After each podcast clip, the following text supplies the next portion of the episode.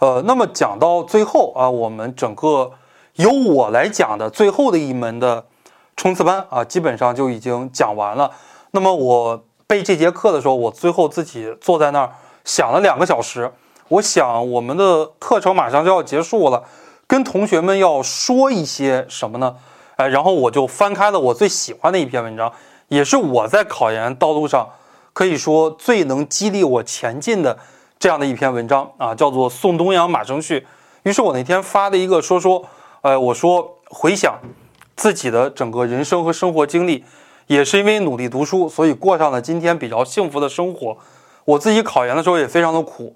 我自己考研的时候，可能连辅导班都报不起，比你们要苦很多。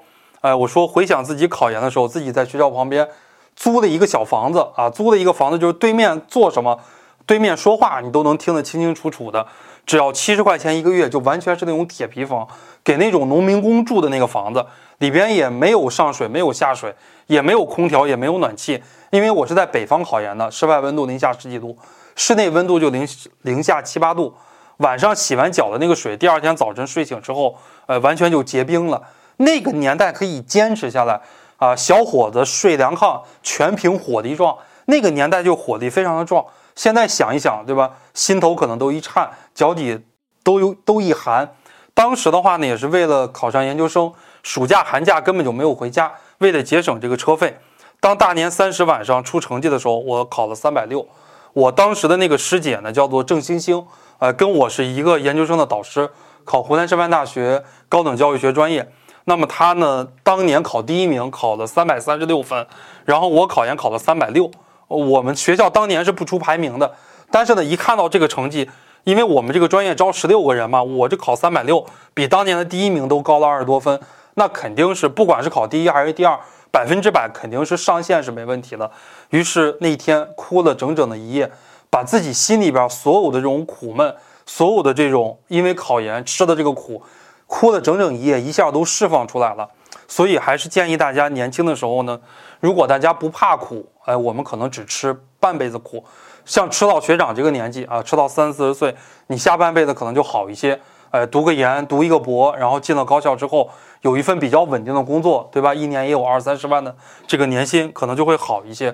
然后我说到了，如果要是怕吃苦，可能你一辈子都会吃苦。因为现在抖音上有一句非常流行的话，叫做“三代人总有一代人要吃苦”，要不然你吃苦，要不然你的孩子吃苦，要不然你的父母继续吃苦。那么最后的话呢，我送东阳马生序啊，整个通篇的文章，以前我都是经常背的啊，都能背下来。然后给大家节选了一段我最喜欢的，呃，一段话，那么来给大家说一下。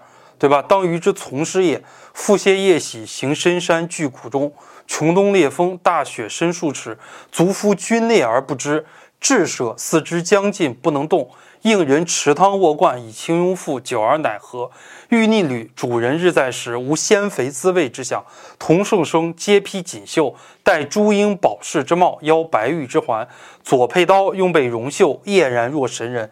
余则运袍敝衣处其间，略无木焉意。